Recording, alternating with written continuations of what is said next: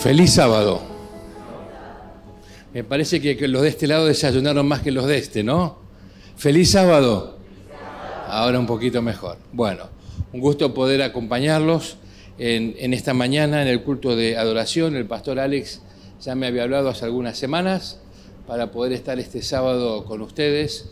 Eh, y estuve pensando, ¿no? ¿Qué poder, qué poder estudiar juntos en esta mañana? Y la verdad que eh, Dios guía las cosas, porque lo que estuve pensando anoche coincide con lo que acabas de hablar.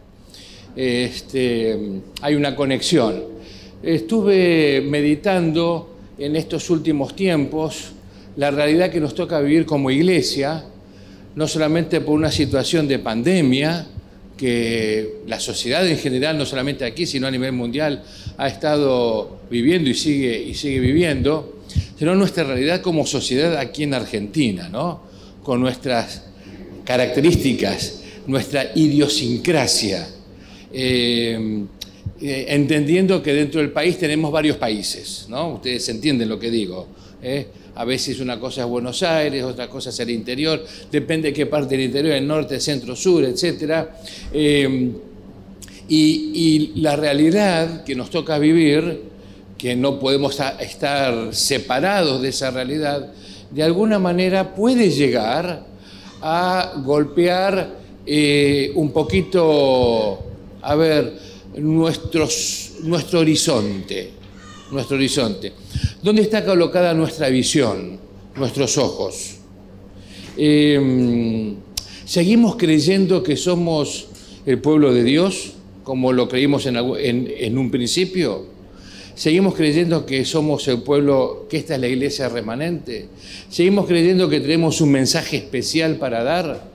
Y si tenemos un mensaje especial para dar, de alguna manera, tengo que tener alguna conexión con el dador de ese mensaje.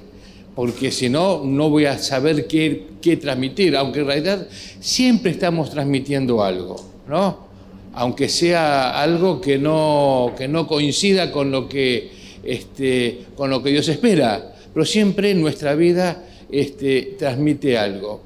Em, estamos siendo bombardeados permanentemente con, en estas semanas con las noticias políticas, ¿no? Como uno contra otro, lo bueno que es uno y lo malo de que es el otro, frases armadas que muchas veces son simplemente frases huecas, eh, que no tienen sustento, pero otras de que sí, y algunas que son subliminales. ¿no? Una frase que, sale permanentemente, especialmente en la radio, es este, eh, sigan apoyándonos porque nosotros estamos, palabras más, palabras menos, contra el oscurantismo, ¿no?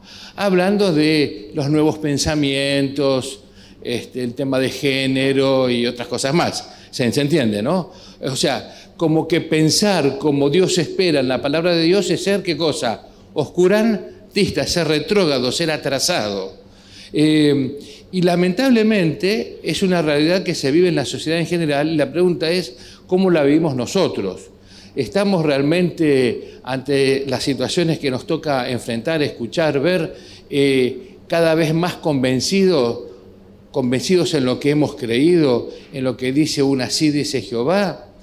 o podemos estar este, de alguna manera siendo bombardeados, al ser bombardeados, siendo eh, desviados, tal vez ni sin darnos cuenta, tal vez simplemente eh, siguiendo una tendencia, o estamos escuchando tanto un tema que finalmente al considerarlo comenzamos a, digamos, a poner en tela de juicio, ¿no? ¿Será que es así? ¿Será que la Biblia dice tal cosa? Tal es así que ha habido personas que han comenzado a reinterpretar algunas, algunos mandatos bíblicos bien claros, tratando de adecuarlos a qué? A los tiempos en que vivimos. Esto de alguna manera va afectando nuestro horizonte. Y lo que yo quisiera que juntos estudiemos una experiencia que tiene que ver con un personaje del Antiguo Testamento que fue este, nombrado por alguna manera, de alguna manera este, identificado también por Jesús en su ministerio aquí, y que también tiene que ver con la iglesia en el tiempo del fin, o sea, con nosotros. Así que si este, podemos allí este, colocar, eh, para ser un poquito más este, exacto y que no se me escapen algunas cosas, hemos preparado esta presentación con textos bíblicos algunas declaraciones que nos pueden ayudar. Ustedes saben quién fue Elías, ¿no?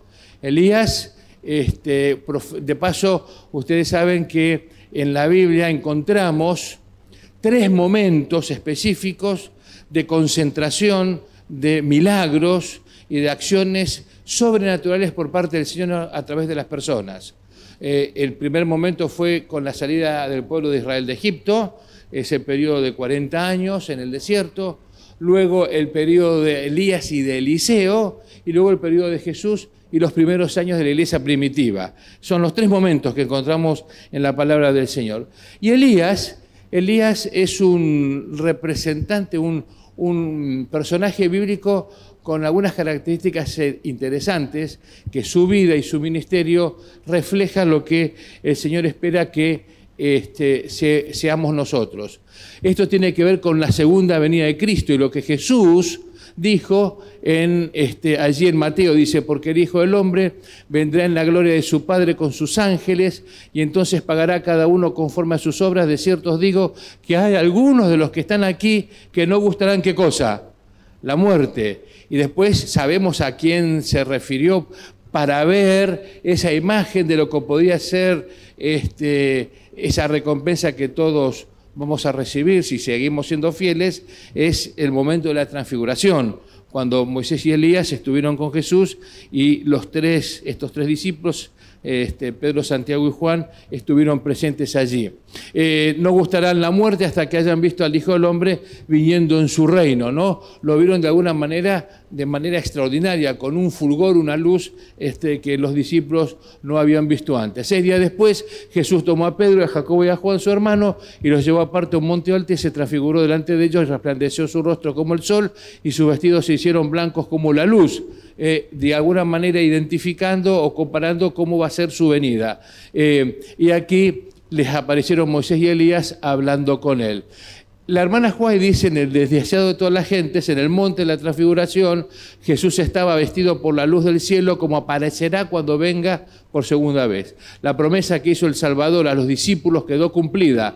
Sobre el monte el futuro reino de gloria fue representado en miniatura, Cristo el Rey, Moisés el representante de los santos resucitados y Elías de los que serían qué cosa? Trasladados sin ver la muerte, ¿no? Así que podemos decir que estos dos personajes, Moisés y Elías, representan eh, a, em, digamos, al pueblo de Dios en el tiempo del fin y a dos grupos, aquellos que serán resucitados y aquellos que serán o seremos, todavía estamos vivos, este, trasladados sin ver la muerte. Así que la historia de Elías la encontramos en Primera de Reyes, especialmente en los capítulos 17 y 18. Hay, hay una abundante información pero fíjense cómo termina el Antiguo Testamento en Malaquías. Y aquí yo os envío el profeta Elías, antes que venga el día de Jehová grande y terrible, él hará volver el corazón de los padres hacia los hijos y el corazón de los hijos hacia los padres, ¿no? Hablando de un reavivamiento especial.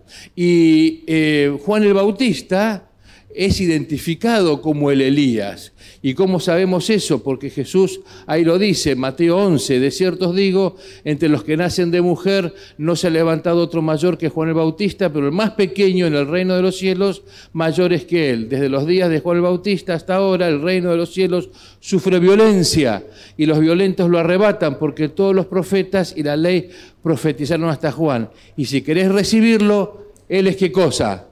Aquel Elías que había de venir. O sea, Jesús identifica eh, esa, esa, esa, digamos, declaración final de Malaquías, al finalizar el Antiguo Testamento, que iba a venir otra vez el Elías, ¿no? Lo identifica primero como Juan el Bautista. Ahí en Mateo 17, respondiendo a Jesús, le dijo, a la verdad, Elías viene primero y restaurará todas las cosas. Mas os digo que Elías, ¿qué cosa? Ya vino y no le conocieron, sino que hicieron con él todo lo que quisieron, así también el Hijo del Hombre padecerá de ellos. Entonces los discípulos comprendieron que les estaba hablando de quién? De Juan el Bautista. Así que Juan el Bautista es el, digamos, el primer este, em, representante posterior de ese Elías este, histórico que tuvo un ministerio especial en el pueblo de Israel. ¿no? Entonces, así como eh, Juan el Bautista tuvo un, un ministerio especial para poder traer una especie de cimbronazo espiritual en el pueblo de Israel, preparando la, la primera venida del Señor, ahora también el Elías del tiempo final tiene que hacer la misma tarea, ¿no? ¿Preparar qué cosa?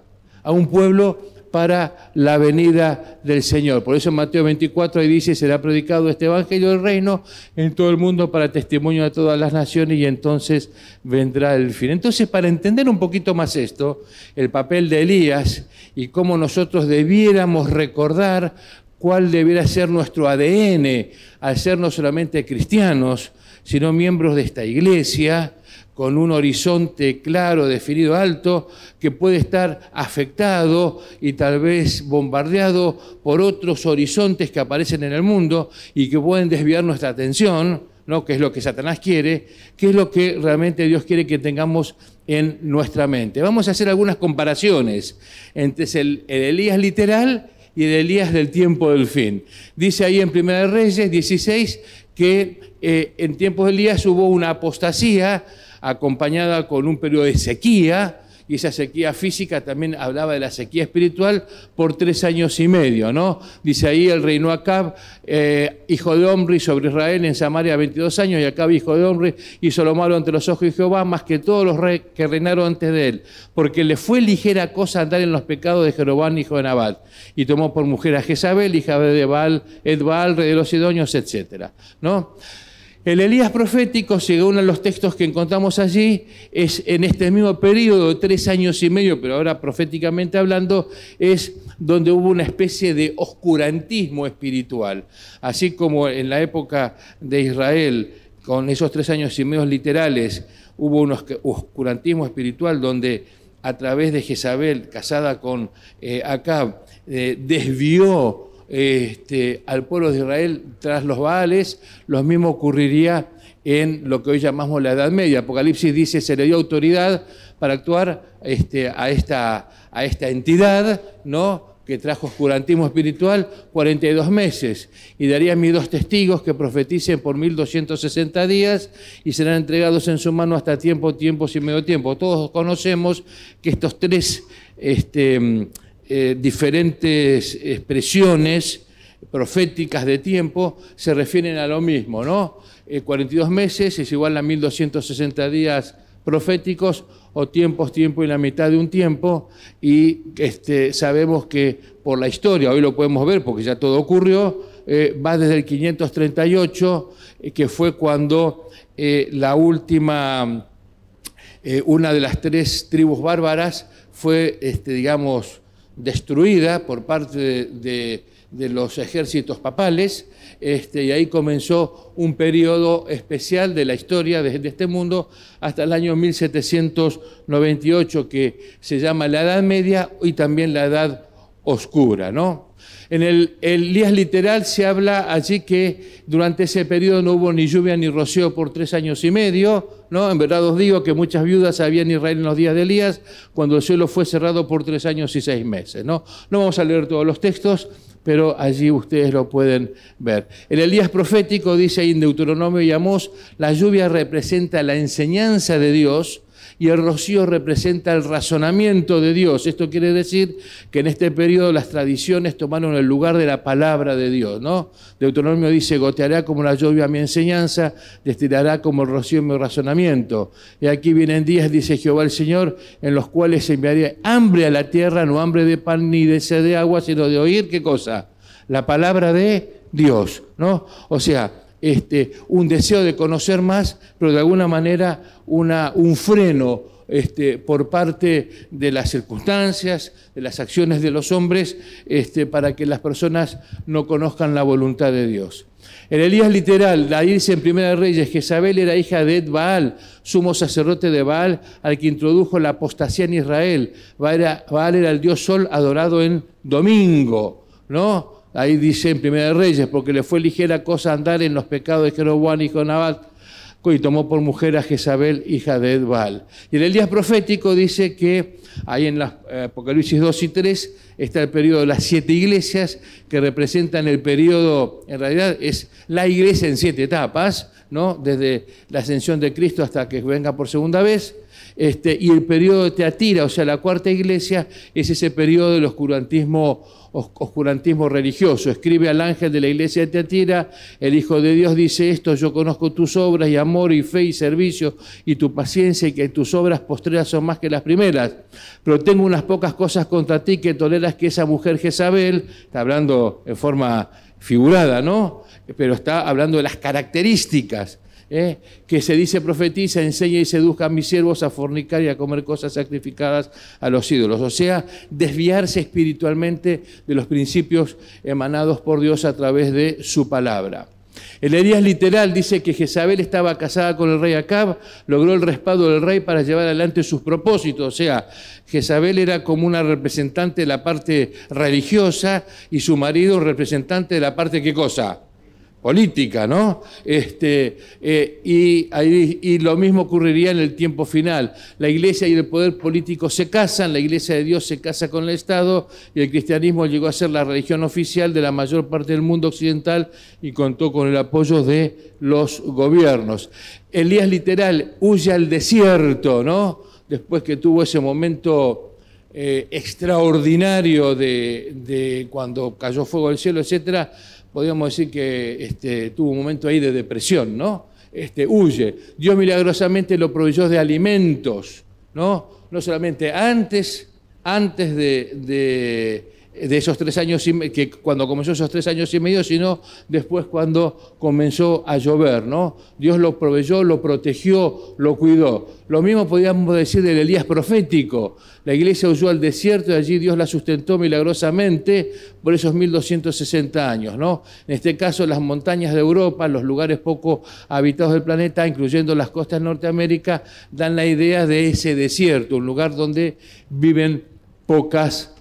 La mujer huyó al desierto, dice Apocalipsis 12, donde tiene lugar preparado por Dios para que allí la sustente en 1260 días. ¿no? Dios protegió, así como Dios protegió al pueblo de Israel que quiso ser fiel en los días de Elías, tal es así que él sin saber después se entera que había siete mil que no habían qué cosa, doblado sus rodillas ante, ante Baal, ¿no? El Elías literal, por tres años y medio Acab lo busca, Acab lo acusa de la sequía que estaban padeciendo, o sea, le echa la culpa al otro, no sé, cualquier cosa con la realidad, mera coincidencia, la tendencia de las personas, ¿no? No hacerse cargo responsables de las cosas que hacen. Elías le dice que es por Acab y la apostasía que todo esto está, eh, que esto acontecía. Un poco antes del fin de los tres años y medio, Elías se presentó y comenzó la restauración de la verdad. Lo mismo el Elías profético, durante estos 1260 años, o sea, la parte oscura, la llamada la Edad Media, la verdad estuvo escondida, ¿no? Salvo mm, lugares, personas, grupitos aquí y allá, ¿no? Eh, los valdenses, albigenses, etcétera, eh, este, grupos que mantuvieron esa verdad encendida. La salvación por las obras, la adoración de los santos, reemplazaron la verdadera adoración y el plan de salvación. Justo un poco antes de este fin del periodo comenzó lo que llamamos la reforma protestante. Elías literal, ahí en Elías, en Primera Reyes 18 dice, Elías hace un solemne llamado al pueblo. ¿Hasta cuándo claudicaréis? ¿Hasta cuándo estarán entre, este lugar y este otro? ¿Cuándo se van a definir? ¿No? Dos pensamientos, dos grupos, los que adoran a Dios y los que adoran a Baal. ¿no? Ahí esto está registrado en Primera Reyes capítulo 18. Y en el día profético, en Apocalipsis 14, dice, en estos días se ha levantado un moderno Baal. Por eso el mensaje que Dios da a través de su pueblo es, ¿qué cosa? A adorar, ¿no? Y que dice, eh, vi volar por medio eh, el medio del cielo a otro ángel que tenía el Evangelio eterno para predicarlo a los moradores de la tierra, a toda nación, tribu, lengua y pueblo, diciendo gran voz, temed a Dios y darle gloria porque la hora de su juicio ha llegado, ¿no? Temed a Dios, la adoración. Y saben, tantos pensamientos, ideologías, este, mm, ismos, existencialismo, evolucionismo y tantos otros ismos, no son sino intentos del ser humano, desde diferentes áreas del saber, de la biología, eh, de la este, psicología, de lo que sea, ¿no? De tratar de hacer desaparecer el concepto de Dios en la mente humana. Y cuando yo digo que Dios no existe o que si existe no no tiene injerencia en los asuntos de este mundo, entonces yo paso a ser una norma, una medida. Lo que yo creo, lo que yo pienso está bien. ¿no? Por eso hay tanta la tendencia al individualismo. ¿eh? Este, y por ahí dicen las propagandas, eh, no para que puedas vivir tu identidad como quieras, como se te ocurra. ¿no? Y esas cosas, esas cosas, de alguna manera, también van afectando a nosotros como sociedad dentro de la iglesia. Por eso, ¿qué es lo que espera Dios? ¿Qué es lo que nosotros seguimos? ¿Cuál sigue siendo nuestro horizonte? A pesar de los bombardeos que estamos recibiendo. Seguimos entendiendo y sabiendo que somos parte de... tenemos que sentirnos privilegiados de ser parte de un grupo especial, no así orgullosos, pensando que somos mejores que nosotros. Así le pasó al pueblo de Israel, ¿no? Y así les fue, ¿no? Pero sí el privilegio de haber recibido eh, la luz necesaria para comprender cuál es la voluntad que Dios tiene para el ser humano, ¿no? Dice, temed a Dios y darle gloria porque la hora de su juicio ha llegado, temed a Dios, ¿no? Este, y si yo temo a Dios, voy a saber qué es lo que espera de mí y voy a saber de que lo que Él espera de mí no se modifica a lo largo de los siglos, sigue siendo lo mismo, es el mismo ayer y hoy por los siglos. Las cosas no van cambiando, los principios se mantienen a pesar de lo que pueda decir la sociedad en la cual estamos inmersos. Elías literal, Primera Reyes dice ahí, luego que todos vieron el milagro, cuando cayó fuego del cielo dijeron, Jehová es Dios, ¿no? Se postraron, Jehová es Dios. claro, ante semejante, digamos, acción sobrenatural, era como que no había más remedio que decir eso. ¿eh? El Elías profético, Apocalipsis 12, dice, al final habrá solo dos grupos, los que adoran al Creador y los que adoran a la bestia. Pronto todo el mundo reconocerá que Jehová es Dios y es el único que finalmente merece adoración, merece nuestra adoración. Elías literal dice, Elías los congrega, había dos grupos confederados para destruir a Elías, los de Baal y los de Acera. Finalmente la destrucción de Elías se vuelve contra ellos y la alianza se quebranta y ese grupo de sacerdotes es este, destruido. ¿no? Como dice allí, los 450 profetas de Baal y los 400 profetas de Acera este, fueron eliminados. El Elías profético, una triple alianza, el espiritismo, el catolicismo y el protestantismo apóstata, se confederan al final para destruir al pueblo de Dios, pero la sentencia de muerte se vuelve contra ellos al ver que son engañados según Apocalipsis el capítulo 16. El Elías literal, según Jesús, Elías restauró y restauraría todas las cosas. Elías restauró la verdad. Lo primero que hizo fue restaurar el altar símbolo de la verdadera adoración, ¿no? Ese altar en ese monte Carmelo que estaba derruido, podríamos decir, este,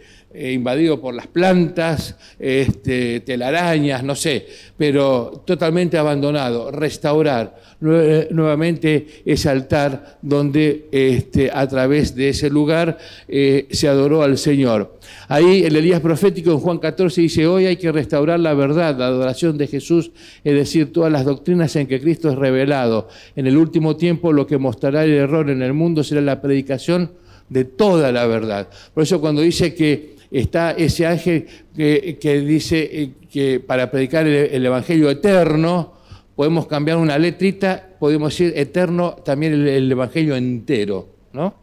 completo, no una parte, no la parte que me interesa a mí o la parte con la cual me siento más cómodo, ¿no? Jesús le dijo, yo soy el camino, la verdad y la vida, nadie viene al Padre sino por mí. Santifícalos en tu verdad, tu palabra, ¿qué cosa? Es verdad. ¿La verdad de quién? ¿La verdad mía? ¿La verdad del pastor? ¿La verdad de la junta? ¿La verdad de... ¿Está? Lamentablemente, a veces las personas queriendo todavía decir que son religiosas, inclusive en este ambiente, en, este, ¿no? en, el ambiente teológico, pueden llegar a este, buscar alternativas. Hace poco en la revista El Ministerio salió, no se alcanza a leer bien, ¿no? Casa Editora sacó un artículo hablando de las hermenéuticas alternativas contemporáneas. Ustedes saben que la palabra hermenéutica significa las reglas de interpretación que se hace sobre algo, ¿no? En este caso sobre las Sagradas Escrituras. Y yo tengo que seguir las reglas para que la interpretación sea adecuada. Ejemplo, una regla dice que, o un principio de hermenéutica dice que, este, podríamos decir, un texto fuera de contexto es qué cosa? Un pretexto, ¿no? Yo le puedo decir a la Biblia lo que yo quiera. En algún momento dice ahí la Biblia que fue Judas y se ahorcó, ¿no? En otro lugar dice que Jesús dice, veías tú qué cosa. Lo mismo, en temas separados. Entonces yo junto eso totalmente desconectado, lo junto y estoy diciendo, el Señor este, recomienda el suicidio, ¿no? Entonces, es un, es, un, ejemplo extremo, pero que de alguna manera ilustra. Entonces, acá dice este, la teología evolucionista, la, teoría evolucionista, ¿no? Este, también la teoría de la neutralidad de género, y que lleva la teología Kerr, ¿no? ¿Han escuchado ese término, no? Q-U-E-E-R, ¿no? Y hay algunas manifestaciones de las personas con una forma de vestir especial, ¿no? Este, la última, teoría marxista que lleva la teoría, a la teología de la liberación. Así que a través desde el punto de vista teológico se ha querido reinterpretar lo que Dios espera, lo, que Dios enseña. Y tenemos que tener cuidado. Nosotros no tenemos que reinterpretar al Señor. El Señor dice con claridad en su palabra lo que debemos creer y lo que debemos hacer. El Elías literal dice, Elías envía a sus siervos siete veces ¿no? para ver si viene la nube, ¿no? viene la lluvia. Finalmente ve una nube, cuando regresan a la ciudad reciben agua en abundancia. ¿no? Dijo a su criado, sube ahora, mira hacia el mar, y él subió hasta eh, siete veces.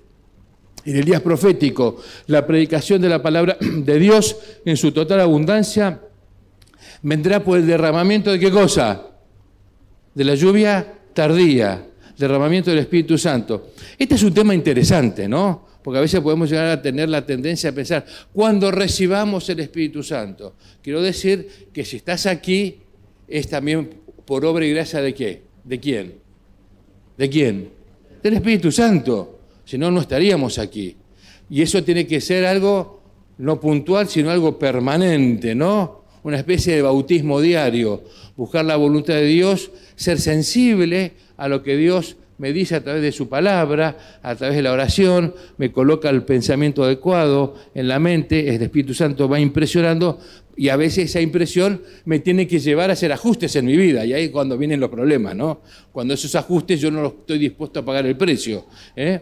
Así que esta predicación lleva al derramamiento de la lluvia tardía, la tierra está seca y sedienta de la palabra de Dios eh, y ahora tiene que llover en abundancia. Y como iglesia, este, yo quiero decirles una cosa en esta mañana. No solamente son predicadores de la palabra aquellos que se, levantan en un púlpito o están en una campaña de evangelismo predicando el evangelista. ¿Ustedes no creen que la maestra de escuela sabática de niños que prepara fielmente la lección y todas las semanas presenta los temas a esos pequeños está predicando la palabra, sí o no? ¿Está haciendo una tarea misionera, sí o no? Y, a veces pensamos que no están así. O sea, desde, pongo un ejemplo nomás, desde todas nuestras acciones y responsabilidades que el Señor me permite tener dentro de su iglesia, tengo que pensar que tiene que cumplir un fin, un fin digamos, común que es la predicación de la palabra.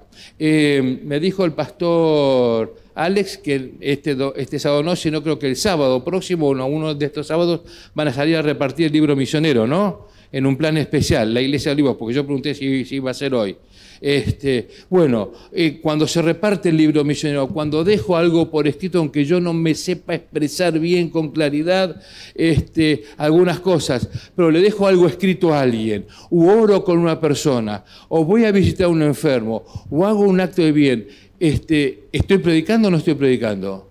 Estoy predicando, estoy Estoy cumpliendo lo que dice la lección de esta semana, ¿no? ¿Eh? Hablando del extranjero. ¿eh? Estoy colaborando con, aquellas personas, manifestando el amor de Cristo a aquellas personas por las cuales el Señor también murió, ¿no? Después de esto vio otro ángel descender del cielo con gran poder y la tierra fue alumbrada con qué? Con su gloria. El Elías literal, finalmente hay un decreto de muerte para Elías después de presentar la verdad y después que cada uno hizo su decisión. Elías tuvo que huir, se refugió, en una cueva en las rocas del monte de Oreb y allí pasó la noche, ¿no? Viendo pues el peligro, se levantó y se fue para salvar su vida. A veces uno se pregunta, ¿cómo puede ser que este hombre tan valiente, delante de toda la multitud y del rey, después ante la orden de una persona huyó?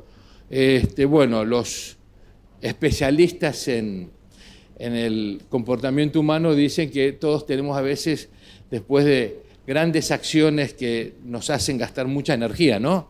Este, después puede venir una especie de bajón, ¿no? Así que podríamos decir que Elías tuvo un momento, digamos, de depresión eh, este, y huyó, y Dios lo reconfortó, sabiendo cómo era el corazón de él. Y después Elías siguió con su ministerio durante casi tres años más, ahora junto con Eliseo, pasándole, este, digamos, la posta, por así decir, hasta que finalmente él fue llevado al cielo. ¿no? El Elías profético, cuando termine el tiempo de gracia, vendrá un decreto de muerte, habrá que huir como Elías, pero el pueblo de Dios encontrará refugio en la roca de la eternidad. ¿no? Se le permitió infundir aliento a la imagen de la bestia, dice Apocalipsis, para, que la imagen hablase y hiciese matar a todo el que no la adorase. Este, un poco esto de la pandemia ha traído un poquito de pensamiento y eh, expresiones en diferentes lugares con respecto a que como algo tan chiquitito que afecta a nivel mundial puede trastocar inclusive este, las acciones, las decisiones, los usos y costumbres de las personas. Y sí, es así. Este, em, puede haber cosas muy pequeñas que mm, eh, se hacen tan, digamos, determinantes en la sociedad que finalmente se toma una decisión general para, en aras de la preservación de esa sociedad.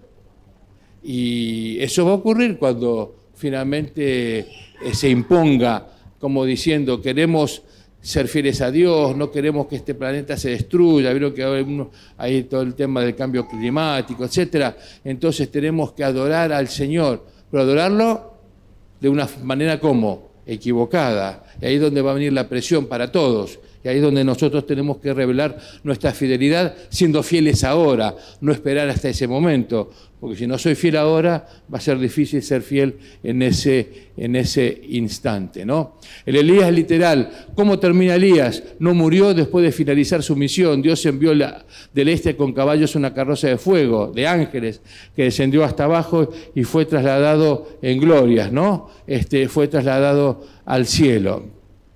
Elías profético, ¿qué sucederá con el último pueblo de Dios? Cuando, cuando, Cristo venga y el pueblo de Dios esté vivo aquí. Al igual que Elías, muchos nunca experimentarán la muerte. Dios envía caballos blancos del cielo oriental, descienden para liberar al remanente y llevarlos a la gloria eterna, ¿no? Dice, los ejércitos celestiales vestidos de lino finísimo, blanco y limpio, los seguían en caballos blancos.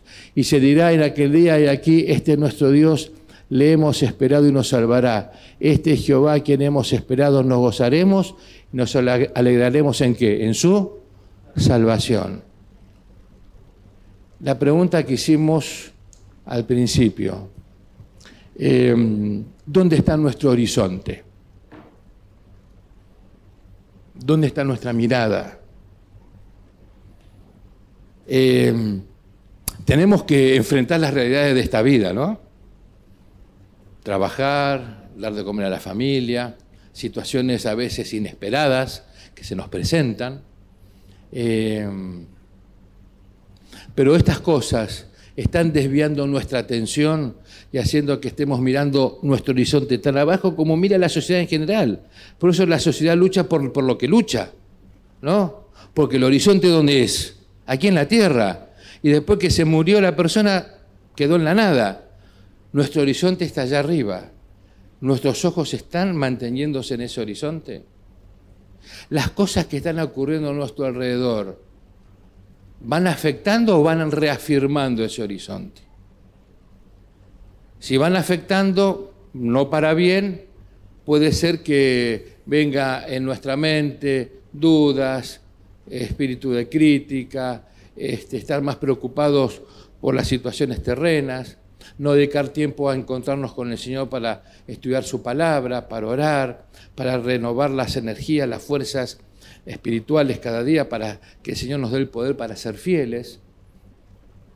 Pero si las cosas que pasan a nuestro alrededor reafirman nuestra fe, nuestra confianza en Él, no va a haber nada ni nadie que nos aparte.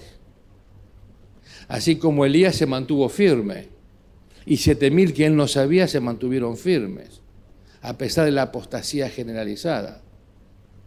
Por eso en esta mañana el, el desafío que el Señor nos coloca a todos es que sigamos puestos los ojos en Él. Que mm, las cosas que pueden ocurrir a nuestro alrededor simplemente sean una reafirmación que el hombre no tiene solución para el hombre. No hay político, promesa político que, que solucione las cosas. ¿Por qué? Porque somos egoístas por naturaleza. La tendencia al egoísmo es tan fuerte, es un tema que no, que no se trata en la política, ¿no? Este, entonces, es tan fuerte que hacen que actúen las personas como actúan.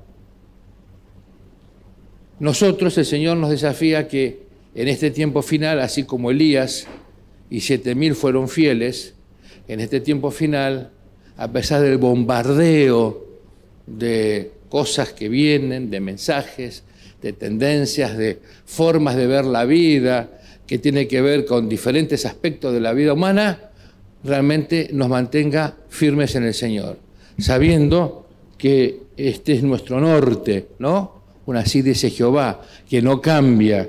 Las cosas son como el Señor las determinó en su momento y así nosotros lo debemos entender, para que finalmente, cuando el Señor venga, podamos recibirlo en paz.